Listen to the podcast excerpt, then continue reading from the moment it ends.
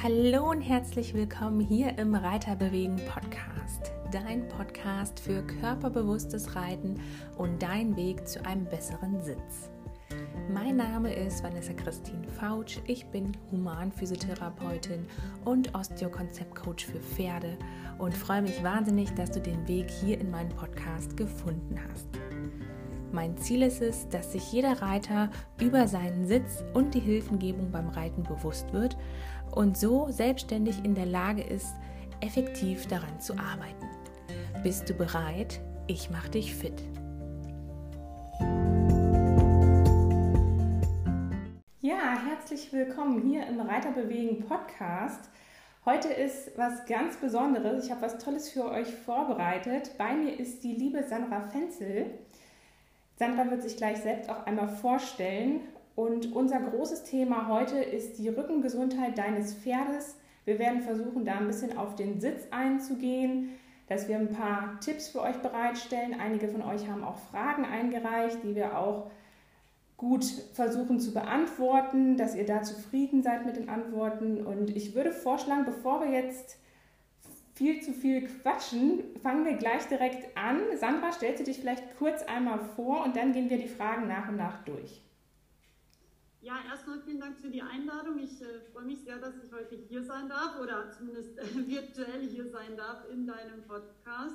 Ich finde es ganz toll, was du machst und äh, dass du das machst, was du machst. Ich sage ja immer, ähm, ja, ähm, der, der Reitersitz oder der, der, der, na, heute kann ich noch nicht so sprechen. die Arbeit am Reitersitz ist gelebter Tierschutz. Das ist das, was ich ja auch immer sage. Und ähm, ich bin die Sandra, ich komme ursprünglich aus Österreich, ähm, lebe aber schon sehr, sehr lange in schönen Bayern.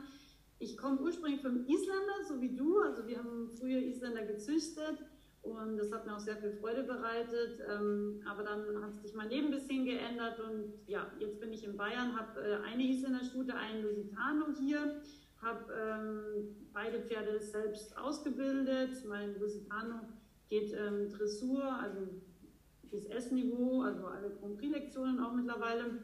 Und ähm, was mich, glaube ich, auszeichnet, ist, ich habe einen sehr ganzheitlichen ähm, Hintergrund. Ich bin Pferdetrainerin, also auch sehr, sehr spartenübergreifend, Isländer, klassisch barock, ähm, aber eben unter Anführungszeichen, ich habe auch ganz normale FN-Scheine gemacht. Ähm, habe ähm, Pferdeosteopathie, Pferdephysiotherapie, ähm, Hufpflegerin aus Verzweiflung gelernt und Pferdetherapeutin aus Verzweiflung gelernt, weil ich einfach damals mit meinen älteren Pferden auch Probleme hatten. Und mein Hashtag ist, weil Wissen schützt. Das ist das, was ich auch äh, wirklich versuche tagtäglich ähm, zu leben. Also ich bringe Menschen oder Pferdefreunden bei, wie sie selber ihr Pferd jeden Tag schöner, stolzer und gesünder machen können das ist mir ganz wichtig, dass wir selber als Pferdebesitzer mehr über die Gesundheit unserer Pferde lernen und verstehen und dadurch einfach auch viele Probleme und viele Fehler und Krankheiten auch vermeiden können. Und ähm, ja, da gehört der eigene Reitersitz natürlich ganz, ganz elementar auch dazu. Und das ist, finde ich, ein ganz wichtiger Baustein in der Gesunderhaltung des Pferdes. Ja, also ich kann mich damit total identifizieren, dieser ganzheitliche Ansatz. Oft wird das ja so in Verbindung gebracht mit Esoterik und so, was es ja gar nicht ist. Natürlich gibt es da auch verschiedene Themengebiete und Felder, aber dieses ganzheitliche, dass man sowohl halt die Reitergesundheit, die Pferdegesundheit und alles, was dazwischen ist, zwischen Equipment und äh, Unterrichtsgestaltung, Freizeitprogramm fürs Pferd hätte ich es fast genannt, äh, alles, was das so umfasst, dieses ganze Paket, also damit kann ich mich wirklich auch total identifizieren. Und äh, ja, finde das total toll, dass wir da auch diese Parallele mit den Easys haben, äh, wo ja. wir versuchen, der Welt zu zeigen, dass man auch Gangpferde ordentlich reiten kann. Was ja lange leider nicht so ähm, ja, im Fokus stand oder von vielen vielleicht auch äh, falsch eingeschätzt wurde. Und ähm, es hören bestimmt jetzt auch einige Island-Pferdereiter zu, ähm, aber natürlich auch aus den ganzen anderen Sparten, egal ob das jetzt Springen, Western oder einfach ein Freizeitreiter ist, der einfach eine schöne Zeit mit seinem Pferd verbringen möchte. Aber viele Reiter und auch gerade meine Kunden, ähm, denen ist ja das Pferdewohl total wichtig, wie bei dir ja sicherlich auch. Und die große Frage ist ja, es ist ja eigentlich unphysiologisch, Pferde zu reiten irgendwo. Das, dafür sind die ja mhm. niemals gemacht worden. Kein Pferd kommt auf die Welt, um geritten zu werden. Aber wie schaffe ich denn jetzt das mit meinem Freund und Partner Pferd, dass ich das Pferd langfristig gesund reite? Am besten natürlich, es wird immer gesagt, man soll das Pferd über den Rücken reiten, man soll schauen, dass die Hinterhand aktiv ist, dann der Hals spielt eine wichtige Rolle. Vielleicht kannst du dazu ein bisschen was erzählen aus deiner Sicht, wie kann man Pferde langfristig gesund über den Rücken reiten? Ähm, also das kann ich super gerne und ähm, ich will auch vielleicht eine ganz kurze Geschichte an dieser Stelle einfach mit reinbringen, weil es mir wichtig ist, also gerade auch für die Gangpferdereiter, aber nicht nur für die Gangpferdereiter. Ich, hab, ähm, ich war relativ früh auch ganz, also ich sage jetzt mal ganz erfolgreich eigentlich mit dem, was ich gemacht habe. Also ich bin Turnierreiterin gewesen, gewesen diesem Pferdesport, ich war eben Züchterin mit meinen Eltern und habe da überall auch ganz gute Erfolge äh, verzeichnet als relativ junger Mensch schon. Und ich bin im Kader gewesen, damals in Österreich auch, ähm, und war dann mit 19 oder 20, da hatte ich auch schon meinen ersten Trainerschein, war ich dann bei einem Dressurkurs. Und das war ganz lustig, weil ich war bei der Matri Armstrong, das ist die direkte Schülerin von Nuno Oliveira gewesen, also einen sehr, sehr bekannten klassischen äh, portugiesischen Reitmeister.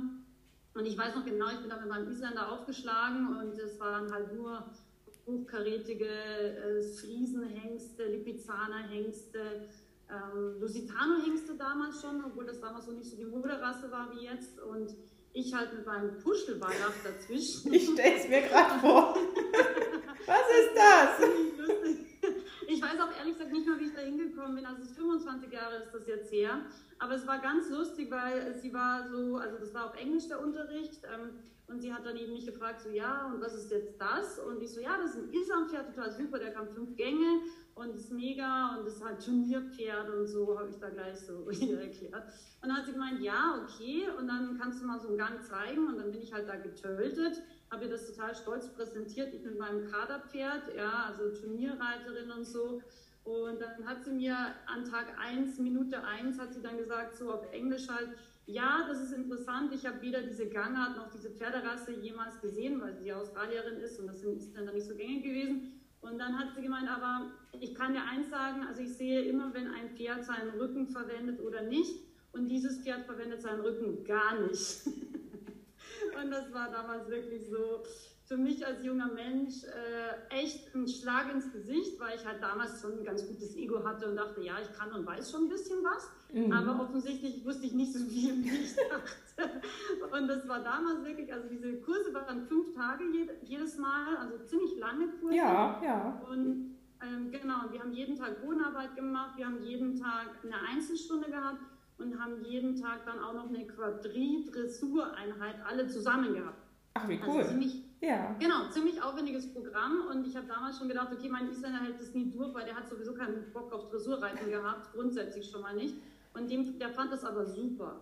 Und ich habe dann ähm, eigentlich an Tag 1 schon gelernt, dass ich nichts weiß. Also ich habe damals schon als Profi neu angefangen. Äh, also ich war ehrlich gesagt ein bisschen stinkig, weil wie man halt so als junger Mensch ist, wenn du ein bisschen Erfolg hast, dann wirst du auch gleich ein bisschen größenwahnsinnig. Ja. Heute bin ich 43 und weiß, dass ich immer noch nichts weiß. Also es geht dann später wieder ein bisschen leichter mit dem Ego. Aber tatsächlich, ähm, das hat mich damals schon sehr bewegt. Vor allem diese Aussage, mein Pferd geht gar nicht über den Rücken obwohl ich eigentlich als Turnierreiterin, wie gesagt, auch im Dressurreiten immer ziemlich gute Noten hatte. Ja? Und sie hatte aber total recht. Und ähm, vielleicht für die Gangpferdereiter hier, die eventuell zuhören, aber das ist vielleicht auch für die anderen interessant. Ich habe meinem Pferd dann irgendwann die Eisen abgemacht, die Hufpflegerin aus Verzweiflung wegen meinem anderen Pferd.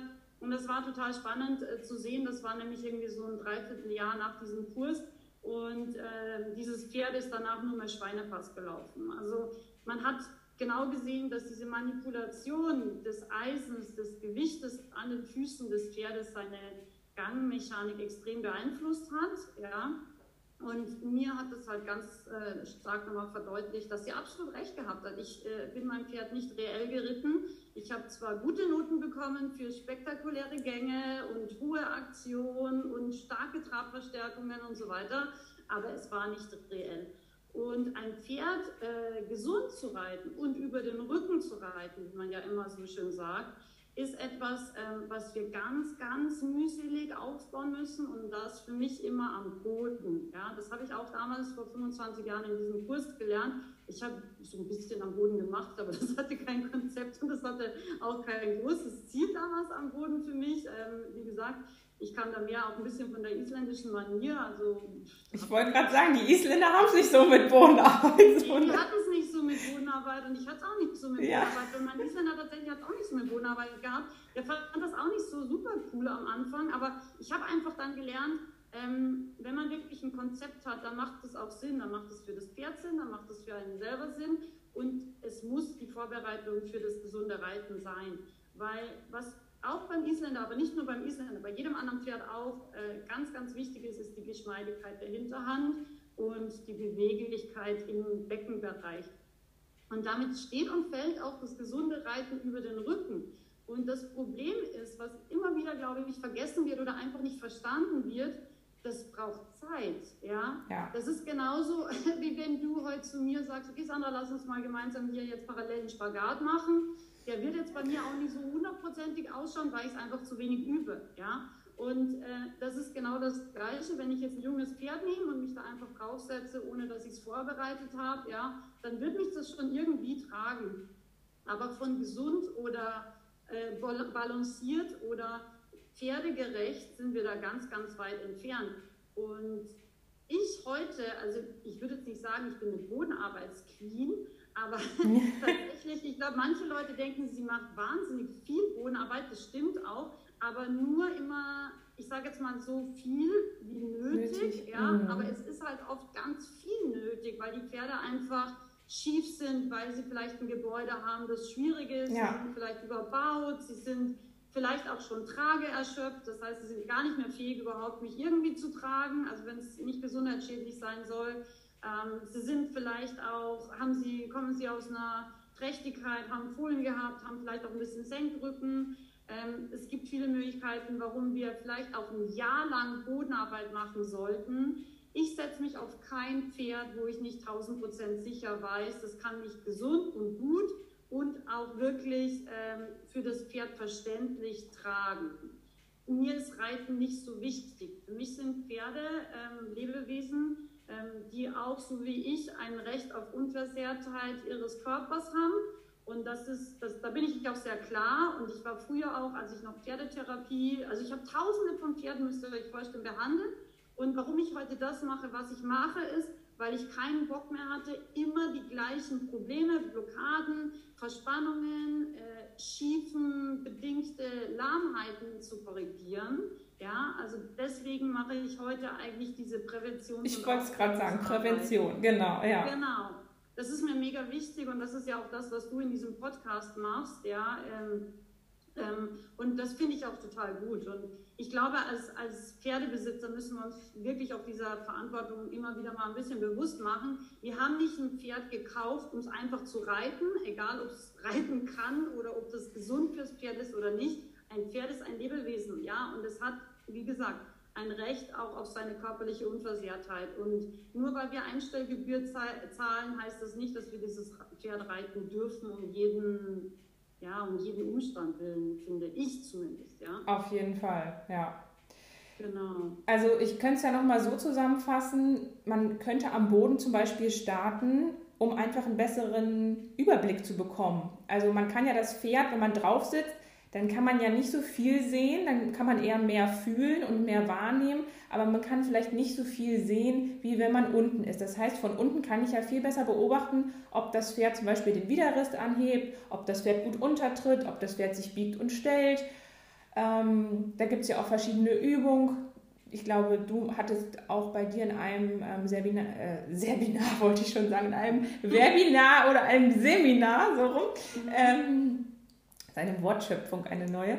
Äh, da hattest du, glaube ich, auch die Bergziege beschrieben oder andere Sachen, die Negativ. wir so ein bisschen.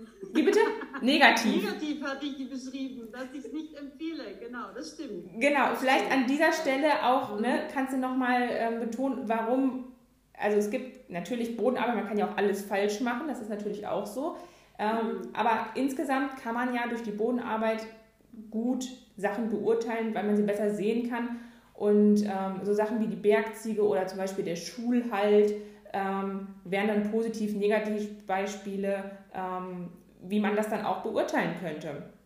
Mhm. Ne? Also Bodenarbeit, ja, das hat ganz viele Vorteile. Ähm, Bodenarbeit hat, wie du sagst, den Vorteil, ich kann zum Beispiel die Schiefe oft am Boden erstmal besser sehen und beurteilen und mir bewusster machen, als ich das als Reiter kann. Es kommt immer ein bisschen drauf an. Es gibt Leute, die reiten sehr gut. Ähm, dann brauche ich vielleicht unter Anführungszeichen nicht so viel Beobachtungsgabe am Boden. Aber es gibt halt auch viele Leute, ähm, die reiten vielleicht nicht ganz so gut, ja, und die tun sich einfach schwer zu spüren, geht jetzt der Rumpf gegen den Reiterschenkel oder wie gut nimmt das Pferd jetzt wirklich den Reiterschenkel an oder fällt das Pferd jetzt auf die mhm. rechte Schulter oder fällt es eher auf die linke Schulter. Ja. Manche können das nicht so schnell, so leicht äh, fühlen und spüren.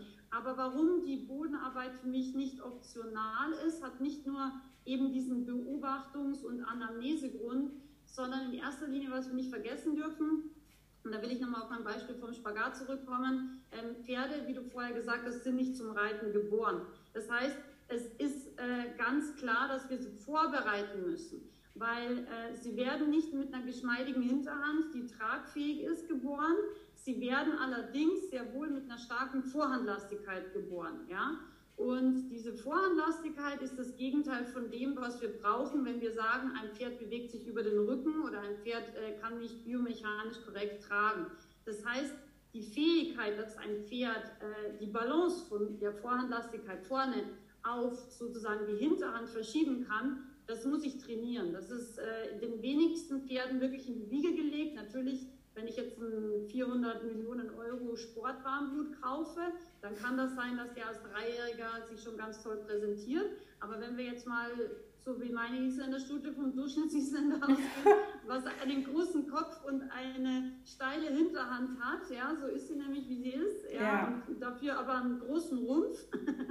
ja, äh, Guter Kompromiss. ja, genau. Und kleine Beinchen unten dran, dann ist es jetzt nicht das, ähm, was sie sofort äh, für eine Reiztiertätigkeit auszeichnet. Ja, das heißt, ich muss diese Hinterhand vorbereiten, weil was viele vergessen, wenn ich mich als Mensch auf das Pferd setze, ähm, dann wird erstmal sozusagen die Fähigkeit äh, des Wideres Anhebens deutlich eingeschränkt. Das heißt, mein Gewicht verstärkt die Vorhandlastigkeit. Ja, ist egal, ob ich jetzt 50 oder 100 Kilo wiege. Und äh, das Pferd, das nicht vorbereitet ist, wird 1000 Prozent mich nicht tragen können, so wie ich das gerne hätte. Weil wenn es vorher keine, keine Muskulatur und vor allem auch keine Balance gefunden hat oder ihm erklärt wurde, wie es sich korrekt bewegt, ja, wenn ich das dann eben habe und dann noch einen Reiter draufsetze, 1000 Prozent wird es nicht gut fürs Pferd ausgehen. Ja. Das ja. heißt, für mich ist Bodenarbeit nicht optional und die Bodenarbeit bereitet das Pferd vor, dass es eben muskulär und vor allem auch von der Koordination und von seiner Schiefe so vorbereitet ist, dass es überhaupt mal, unabhängig davon, wie viel Gewicht ich mitbringe, ähm, dass es mich überhaupt gesund tragen kann. Ja. Und fürs Pferd ist es natürlich am Boden auch viel einfacher, als wenn der Reiter, wie du schon gerade sagtest, drauf sitzt und vielleicht noch sich selber gar nicht unter Kontrolle hat oder vielleicht auch noch gar nicht weiß, wo soll es denn hingehen, wie soll es sich denn anfühlen. Da ist es dann einfacher, wenn man das erstmal trennt. Das ist ja auch so ein bisschen mein Ansatz, dass man sagt, okay, Reiter, du beschäftige dich erstmal mit dir selber und dann mit deinem Pferd. Ähm, und bei dir jetzt sozusagen von der anderen Seite, okay, wir gucken jetzt mal aus der Sicht, was können wir alles fürs Pferd erstmal tun und dann den Reiter oben drauf setzen.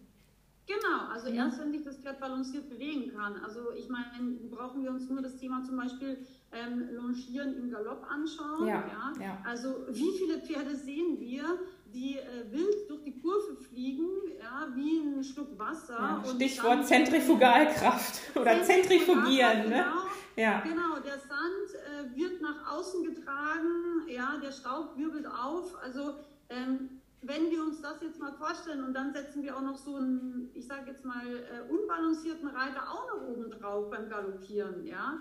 Also da muss man jetzt nicht äh, der ganz große Reittrainer sein, ja. um eigentlich zu verstehen, das kann nur Probleme geben, ja. Aber das Lustige ist, es ist irgendwie gefühlt, also wenn du so in Stellen rumschaust, ist das eigentlich eine ganz normale Vorgehensweise. Ja, also Schritt, Trab, Galopp, fertig. Ja. Und dann kommt aber beim Reiten jetzt trotzdem der Galopp bei drei Gangarten, müssen ja auch geritten werden. Auf jeden also, Fall. ja. Genau, also das ist, ich, ich, kann sowas überhaupt gar nicht nachvollziehen. Nee, ja, nee. Also es ist echt, ähm, das ist so fern für mich, aber nichtsdestotrotz, es wird auch tatsächlich so immer noch unterrichtet in vielen Stellen und auch Reitschulen. Ja, also ja gerade in Reitschulen. Ich habe das damals auch noch so gelernt. Auch, dass ich den Sattel auswischen muss, dass ich das Pferd noch mehr auf die Vorhand bringe dadurch und solche Sachen. Ne? Mhm. Ja. ja. Nee, aber das ist ganz wichtig, glaube ich, dass man wirklich, also für mich pferdefaires Training bedeutet, ich bereite mein Pferd vor, ich mache Gymnastik, so lange bis das Pferd auch balanciert ist und sich selbst gesund, gut tragen kann, auf einer gebogenen Linie, in allen Grundgangarten. Und wenn das gegeben ist, dann kann ich mich erst überhaupt draufsetzen. Ja? Und ich glaube, dass das ganz wichtig ist. Und wenn ich nochmal auf meine äh, Reitlehrerin da zurückkommen darf, vor 25 Jahren, die hat gesagt, never sit on a cold back. Also ja. auf einen kalten Pferderücken setzt man sich sowieso überhaupt schon nicht. Ja, also das ist auch verboten gewesen. Das war mir damals auch nicht klar. Und also bei mir war es jetzt anders. Ja, ich habe das Pferd halt genommen, habe dann die Aufstieghilfe gestellt, immerhin.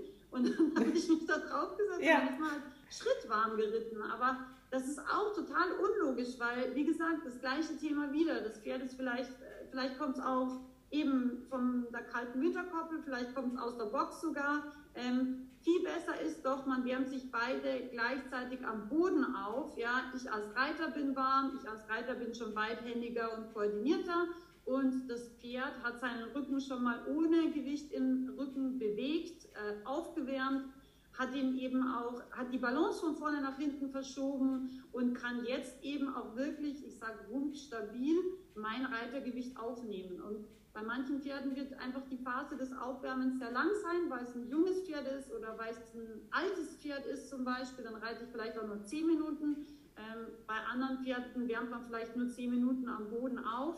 Aber ich denke, unter 10 Minuten äh, Aufwärmen am Boden habe ich mich noch nie auf dem Pferd seit diesem Tag, dass ich in dieser ja. Stunde war, gesetzt. Ja, nee, das habe ich tatsächlich beherzigt seitdem. Ja, ja, sehr schön.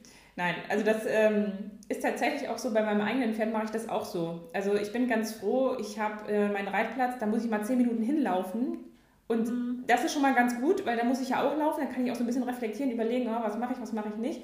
Und wenn ich dann da bin, dann mache ich auch erstmal äh, Handarbeit, also meistens auf Trense. Äh, mhm. und dann fange ich auch an. Und dann hat mein Pferd immer schon 20 Minuten und wenn ich dann eine halbe Stunde Unterricht nehme, haben wir schon 50 Minuten und manchmal, wenn wir dann viel machen, dann denke ich immer, oh, jetzt ist er kaputt und ich vergesse immer, dass das Pferd ja schon 20 Minuten sich aufgewärmt hat. Ähm, das ist ganz interessant. Also können wir wirklich sehr empfehlen. Ich habe auch da so, eine, so einen ähnlichen Ansatz und die ähnliche Technik und fahre damit auch total gut.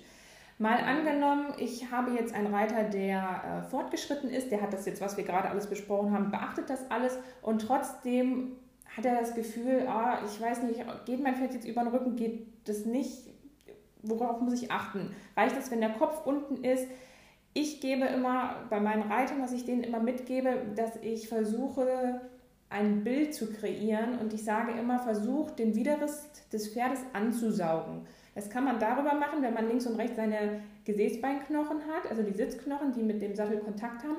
Wenn man die versucht, minimal aufeinander zuzuspannen, dann wird der Beckenboden aktiv und dann kommt sozusagen das Gewebe, was sich zwischen den Gesäßbeinknochen bei uns Menschen befindet, kommt so ein bisschen nach oben. Das heißt, wir spannen ein ganz bisschen den Beckenboden an und können dann so ein bisschen den Pferderücken ansaugen, weil man soll sich ja nicht leicht machen, man wiegt ja 50, 60 Kilo, egal, kann man ja nicht wegzaubern. Man, wenn man drauf sitzt, hat man ja das Gewicht. Aber man kann versuchen, je nachdem, wie die Stellung natürlich von den Gesäßbeinknochen ist, dass man nicht so in das Pferd reinbohrt, sondern dass die relativ mittig stehen, also senkrecht und dann halt versucht, über so ein leichtes Anspannen, dass man die Pferde versucht, so ein bisschen anzusaugen. Man kann auch ein ganz bisschen das Becken so nach hinten kippen.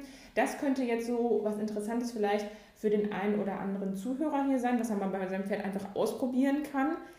Ähm, als ich das das erste Mal das mit meinem Pferd gemacht habe, ähm, da hat er mir die halben Tritte sofort angeboten, wo ich dachte, oh, das klappt aber jetzt hier. Mhm. Ähm, hast du noch was, wo man noch drauf äh, achten kann, wenn man jetzt schon fortgeschritten ist? Also wahrscheinlich reicht es nicht, wenn der Hals einfach unten ist. Nee, das reicht nicht. Und das ist ehrlich gesagt leider auch äh, etwas, also ich schreibe demnächst, auch wenn ich mal ein bisschen Zeit habe, schreibe ich mal ein Buch, äh, das heißt dann so viel wie falsches Wissen im Pferdesport. Ja, genau. da gibt es nämlich leider sehr, sehr viel und das ist auch das, was mich manchmal auch ein bisschen tatsächlich frustriert. Ähm, wenn der Kopf unten ist, heißt es das nicht, dass das Pferd über den Rücken läuft. Ja? Also das ist leider äh, das, was oft gelehrt wird, aber ähm, ich habe das vor, auch schon vor 20 Jahren ungefähr selbst beobachtet, dass das nicht sein kann. Also es wird ja immer mit dem Rückenband oder Nackenrückenband und so weiter erklärt. Nur leider ist es genauso so wie bei mir, äh, Ü40, ja, zweite Lebenshälfte, äh, da verliert einfach der Körper an Elastizität, ja, und genauso ist es mit diesem Bandapparat von Pferden. Wenn das bei jungen Pferden noch funktioniert, wenn die den Kopf runternehmen, dass der Rücken sich etwas anhebt, funktioniert das leider bei älteren Pferden und da fangen wir ungefähr zwischen acht und zehn Jahren nicht mehr oder nur eingeschränkt funktioniert das noch. Ja? Deswegen Kopf unten bedeutet nicht automatisch, dass das Pferd über den Rücken läuft. Ein ganz, ganz wichtiger Punkt. Ich persönlich, ähm, für mich ist äh, die Genickposition in erster Linie so interessant, als dass ich sage, das Pferd sollte sich, das habe ich eingangs schon erwähnt, äh, frei und stolz bewegen können. Ja? Also ich manipuliere kein Genick, ähm, ich versuche nicht den Kopf runter zu manipulieren, das mache ich alles nicht, weder beim jungen Pferd noch beim älteren Pferd. Für mich immer wichtig ist, dass die Energie von hinten nach vorne geht. Ja? Und das ist, glaube ich, auch für den fortgeschrittenen Reiter ein ganz wichtiges Thema. Wir können ähm, diese Energie ganz stark äh, über unseren Körper und auch über unseren Kopf auch kanalisieren die wichtigste Hilfe oder die, die, ja, wie soll ich sagen, das Wichtigste ist immer Sitz und, und Bein für mich. Ja, also die Hand kommt immer erst zum Schluss.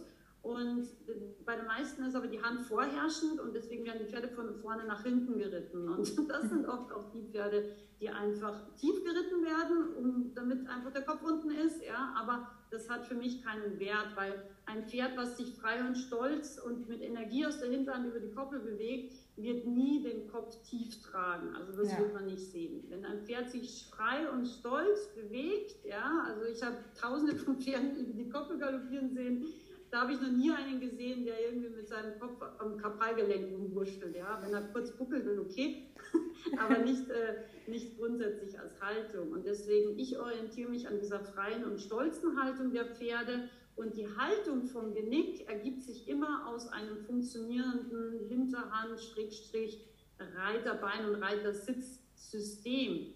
Ähm, deswegen für mich ähm, vielleicht als, als äh, Bilder, ich finde immer so diese Reiterstatuenbilder ganz schön. Ja, total. Ähm, mhm. Genau, und das ist auch tatsächlich das, was ich immer versuche, meinen Reitschülern mitzugeben, weil wenn wir ähm, in den Bauch atmen und trotzdem aber ein Stück weit auch ein bisschen stolz im Sattel sitzen. Ja? Das heißt, ich stelle mir zum Beispiel im Übergang zu eine, einen Übergang halbe Parade. Ja? Ich möchte jetzt mein Pferd, wie du sagst, ein bisschen aufrichten. Ich sage immer, die Widerrisssonne soll aufgehen. So was, genau, ja. Genau, Widerrisssonne, das, so nenne ich das immer.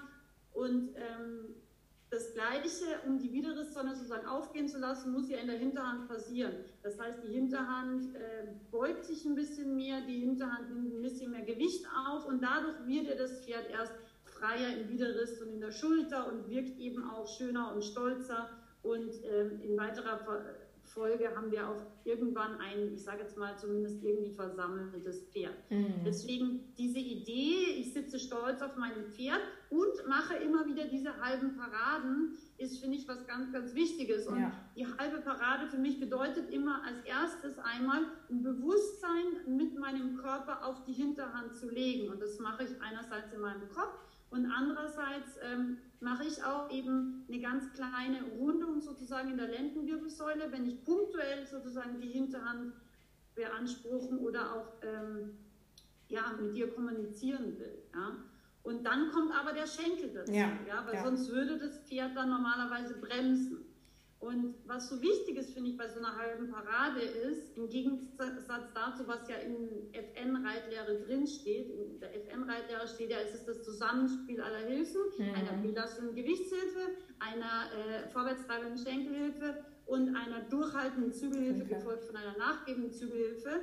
Ähm, also grundsätzlich finde ich diesen Ansatz nicht schlecht, aber beim jungen Pferd kann man das nicht zusammen machen. Mhm. Man muss es nacheinander machen. Man muss es erstmal erklären, was, was jetzt überhaupt ist, ne? Ja. und man macht eben Schritt für Schritt die Balance immer ein bisschen besser. Und äh, genau, man eben, ich, ich runde ganz leicht die Lendenwirbelsäule, dadurch eben setze ich mich konkret ein bisschen mehr auf die Hinterhand, das Pferd reagiert und setzt sich auch, ja, aber damit es eben dann nicht stehen bleibt, dann kommt ein oder zwei Schenkel, je nachdem welche Gangart und was ich eben gerade mache, kommt dann wieder ins Spiel, dann löse ich sozusagen wieder diese stärkere Hinterhandbelastung, gebe auch mit der Hand nach oder nehme die Hand an, wenn das Pferd nach vorne drückt, je nachdem, was halt passiert.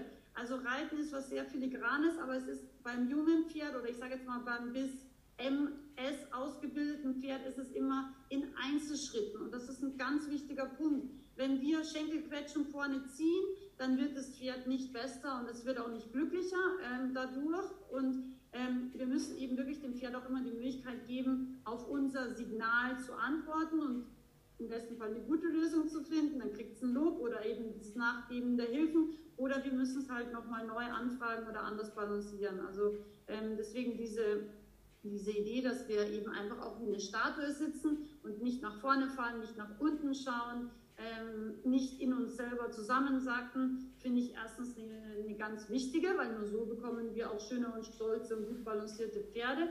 Und die zweite ähm, Sache, die ich vielleicht hier als Bild mitgeben möchte, ist das Katzenpfötchen. Das habe ich sozusagen selber erfunden.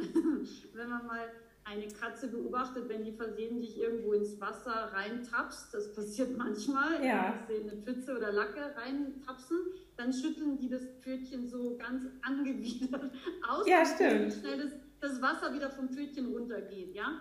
Und dieses Katzenpfötchen äh, möchte ich euch einfach als Idee oder Übung mitgeben, weil wenn ihr das vielleicht einmal mit dem rechten Handgelenk macht und einmal mit dem linken Handgelenk einfach mal so ganz locker schütteln, dann werdet ihr vielleicht schon mal feststellen, okay, die Qualität von beiden Handgelenkbeweglichkeitsmöglichkeiten ist vielleicht nicht gleich. Also fast jeder von uns hat ein Handgelenk, was irgendwie ein bisschen lockerer ist und eins ein bisschen weniger locker, ja. Und ja. das ist eine Übung, die kann man super gut immer wieder mal machen. Die kann man auch, wenn man sie ein paar Mal gemacht hat, sich einfach vorstellen, weil die Vorstellung alleine wird die Qualität der Handgelenksbeweglichkeit enorm steigern. Das heißt, Viele Leute machen sich immer wieder steif, spätestens wenn sie eben auch ein bisschen zu viel mit Hand reiten, spätestens wenn sie vielleicht auch mal ein bisschen Angst haben oder eben versuchen, das Pferd über die Hand zu versammeln. Das ist ja eben leider, was viele immer wieder probieren. Und dieses Katzenpfötchen ist vielleicht eine Möglichkeit, sich immer wieder so ein bisschen Lockerheit und Leichtigkeit auch in Erinnerung zu rufen. Und wie gesagt, auch für Boden- und Handarbeit eine ganz, ganz tolle, einfache Geschichte, weil einfach wahnsinnig wichtig, damit wir fein mit dem Pferd mal kommunizieren und ähm, ja, das einfach auch so üben.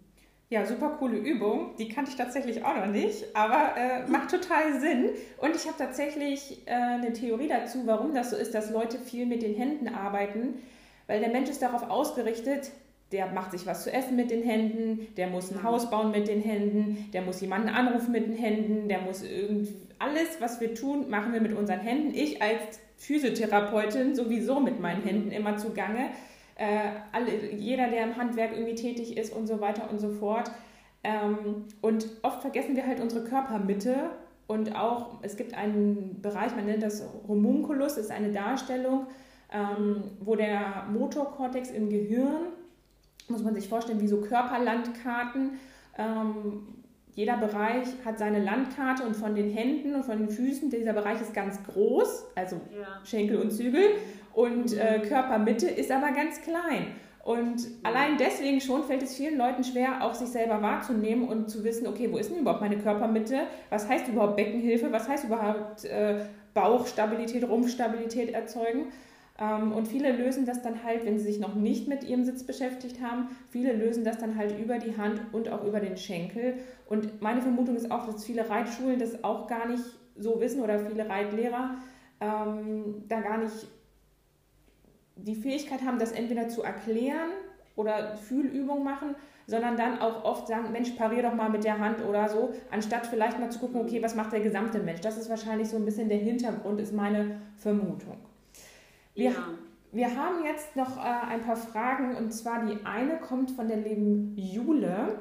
Mhm. Und Jule hat ein älteres Pferd ähm, und fragt, wie kann ich das Pferd denn am besten fit halten, wenn es schon alt ist. Also ich weiß jetzt nicht genau, ob das Pferd krank ist oder irgendwelche Probleme hat, ähm, aber bei älteren Pferden, da hatten wir ja auch schon ein bisschen angesprochen, dass man allgemein zur Vorbereitung auf das Reiten immer gut Bodenarbeiten machen, äh, Bodenarbeit machen kann.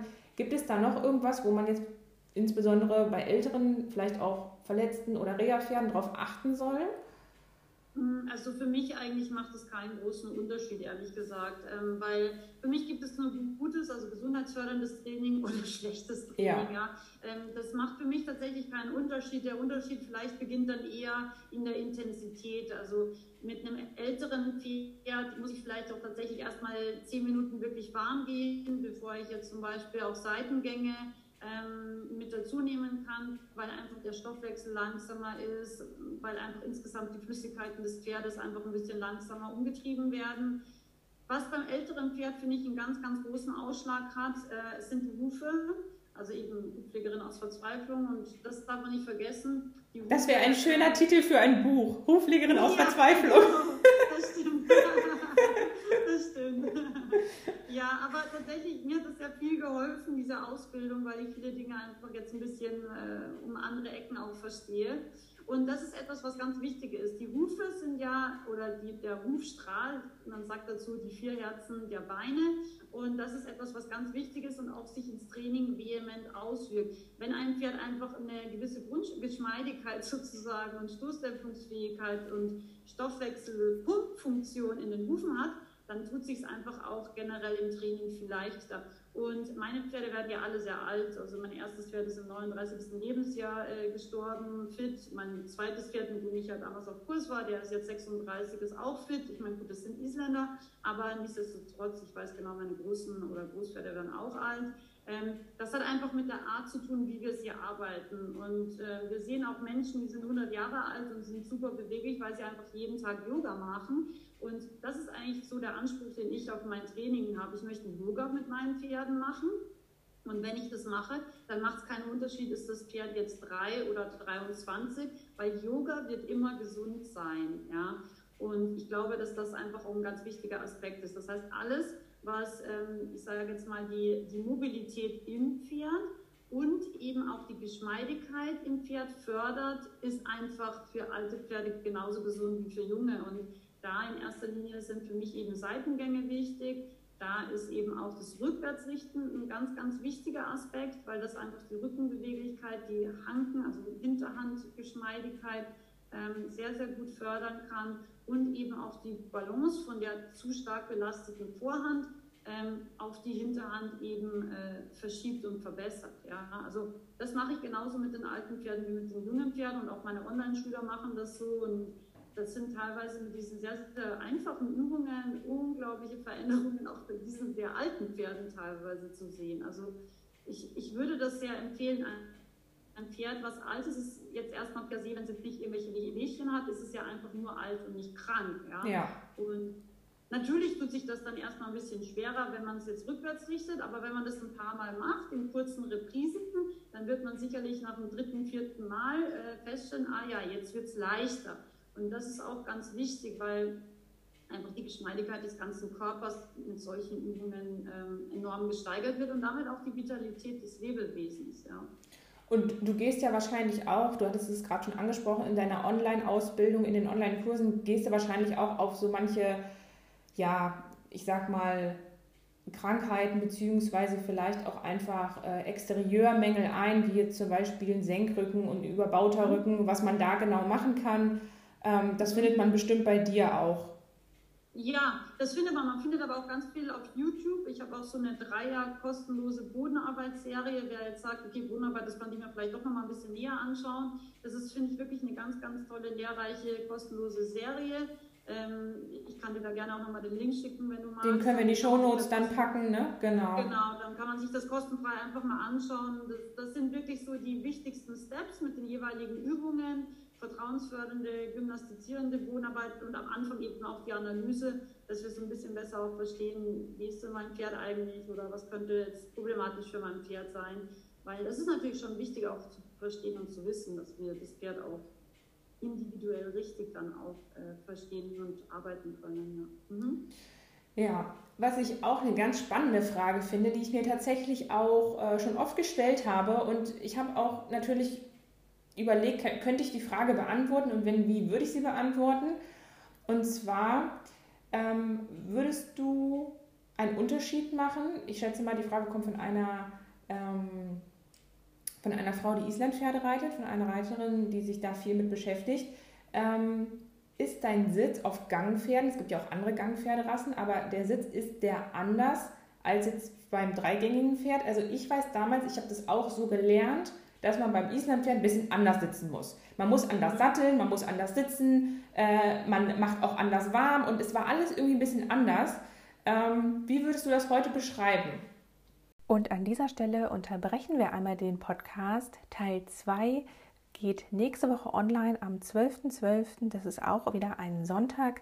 Da erfährst du dann den Rest des Interviews. Erstmal vielen Dank, dass du bis hierher mit zugehört hast. Ich hoffe, du konntest einige wertvolle Tipps schon für dich mitnehmen, ein bisschen was Neues lernen. Und wenn du jetzt mehr zu Sandra erfahren willst, ich packe dir alle weiteren Infos in die Show Notes, dann guck da einmal rein.